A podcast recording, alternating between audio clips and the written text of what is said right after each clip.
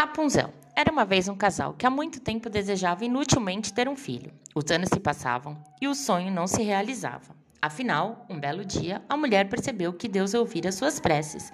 Ela ia ter uma criança. Por uma janelinha que havia na parte dos fundos da casa deles, era possível ver, no quintal do vizinho, um magnífico jardim cheio das flores mais lindas e das mais viçosas hortaliças. Mas, em torno de tudo, se erguia um muro altíssimo que ninguém se atrevia a escalar.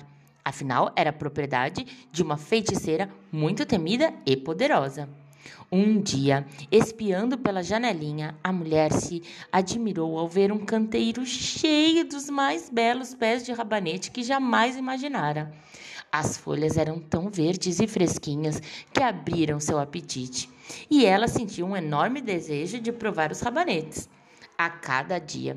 Seu desejo aumentava, mas ela sabia que não havia jeito de conseguir o que queria, e por isso foi ficando triste, abatida e com um aspecto doentio. Até que um dia o marido se assustou e perguntou: O que está acontecendo contigo, querida? Ah, respondeu ela, se eu não comer um rabanete do jardim da feiticeira, vou morrer logo, logo. O marido, que a amava muito, pensou: Não posso deixar minha mulher morrer. Tenho que conseguir esses rabanetes, custe o que custar. Ao anoitecer, encostou, ele encostou uma escada no muro, pulou para o quintal do vizinho, arrancou apressadamente um punhado de rabanetes e levou para a mulher. Mais que depressa, ela preparou uma salada que comeu imediatamente, deliciada. Ela achou o sabor da salada tão bom, mas tão bom que no dia seguinte seu desejo de comer rabanetes ficou ainda mais forte. Para sossegá-la, o marido prometeu-lhe que iria buscar mais um pouco. Quando a noite chegou, pulou novamente o muro, mas mal pisou no chão do outro lado, levou um tremendo susto. De pé, diante dele, estava a feiticeira. Como se atreve a entrar no meu quintal como um ladrão para roubar os meus rabanetes? Perguntou ela com os olhos chispando de raiva. Vai ver só o que te espera.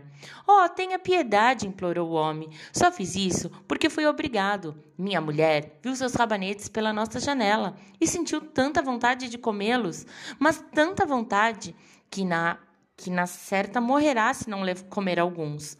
A feiticeira se acalmou e disse: Se é assim como diz, eu deixo você levar quantos rabanetes você quiser, mas com uma condição: irá me dar a criança que sua mulher vai ter. Cuidarei dela como se fosse sua própria mãe, e nada lhe faltará. O homem estava tão apavorado que concordou. Pouco tempo depois, o bebê nasceu. Era uma menina. A feiticeira sur surgiu no mesmo instante. Deu à criança o nome de Rapunzel e levou-a embora. Rapunzel cresceu e se tornou a mais linda criança sob o sol. Quando fez 12 anos, a feiticeira trancou-a no alto de uma torre, no meio de uma floresta. A torre não possuía nem escada, nem porta, apenas uma janelinha, no lugar mais alto. Quando a velha desejava entrar, ficava embaixo da janela e gritava: Rapunzel, Rapunzel, joga abaixo tuas tranças. Rapunzel tinha magníficos cabelos compridos, finos como fios de ouro. Quando ouvia o chamado da velha, abria a janela, desenrolava as tranças e jogava-os para fora. As tranças caíam 20 metros abaixo e por elas a feiticeira subia. Alguns anos depois, o filho do rei estava cavalgando pela floresta e passou perto da torre. Ouviu um canto tão bonito que parou encantado. Rapunzel, para espantar a solidão, cantava para si mesma com sua doce voz. Imediatamente, o príncipe quis subir. Procurou uma porta por toda parte, mas não a encontrou. Inconformado, voltou para casa. Mas o maravilhoso canto tocara seu coração de tal maneira que ele começou a ir para a floresta todos os dias, querendo ouvi-lo outra vez.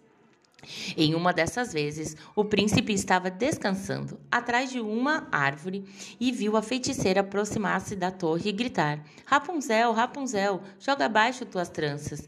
E viu quando a feiticeira subiu pelas tranças. É essa a escada pela qual se sobe, pensou o príncipe, pois eu vou tentar a sorte. No dia seguinte, escureceu e ele se aproximou da torre. bem embaixo da janela, e gritou: Rapunzel, Rapunzel, joga abaixo tuas tranças.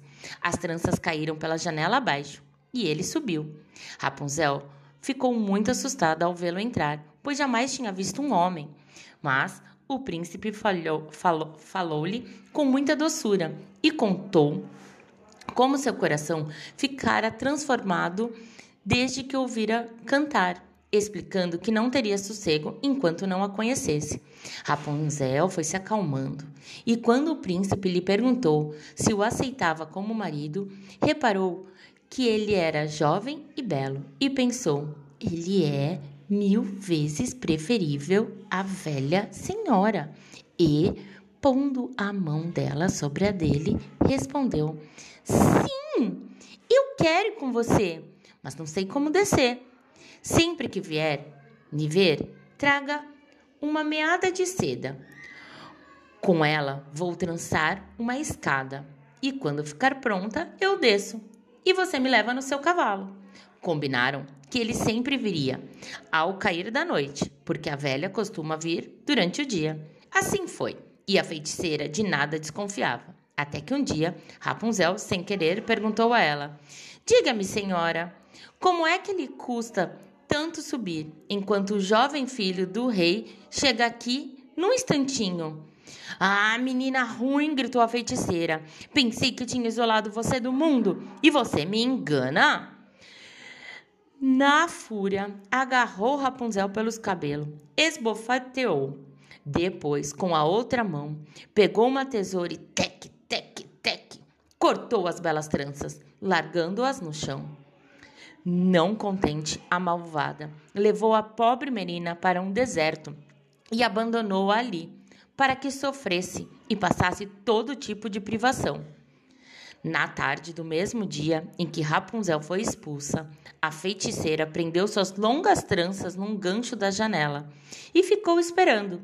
Quando o príncipe veio e chamou Rapunzel, Rapunzel, joga abaixo tuas tranças. Ela deixou as tranças caírem para fora e ficou esperando. Ao entrar, o pobre rapaz não encontrou a sua querida Rapunzel, mas sim a terrível feiticeira, com um olhar chamejante de ódio ela gritou zombeteira. Ahá, você veio me buscar, você veio buscar sua amada?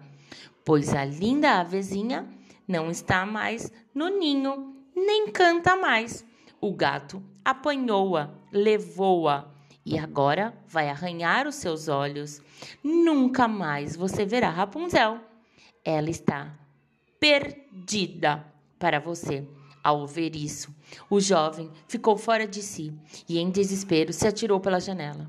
O jovem não morreu, mas caiu sobre os espinhos que furaram seus olhos e ele ficou cego. Desesperado, ficou perambulando pela floresta, alimentando-se apenas de frutos e raízes, sem fazer outra coisa a não ser se lamentar e chorar a perda da sua esposa tão querida. Passaram-se anos um dia, por acaso, o príncipe chegou ao deserto no qual Rapunzel vivia, na maior tristeza, com seus filhos gêmeos, um menino e uma menina, que haviam nascido ali. Ouviu uma voz que lhe pareceu familiar. O príncipe caminhou na direção da Rapunzel. Assim que chegou perto, ela logo o reconheceu e se atirou em seus braços a chorar. Duas lágrimas da moça caíram dos olhos dele nos olhos dele, e no mesmo instante o príncipe recuperou a visão e ficou enxergando tão bem quanto antes. Então levou Rapunzel e as crianças para o seu reino, onde foram recebidos com grande alegria. Ali viveram felizes e contentes. Esse conto foi adaptado por Ana Rosa Abreu.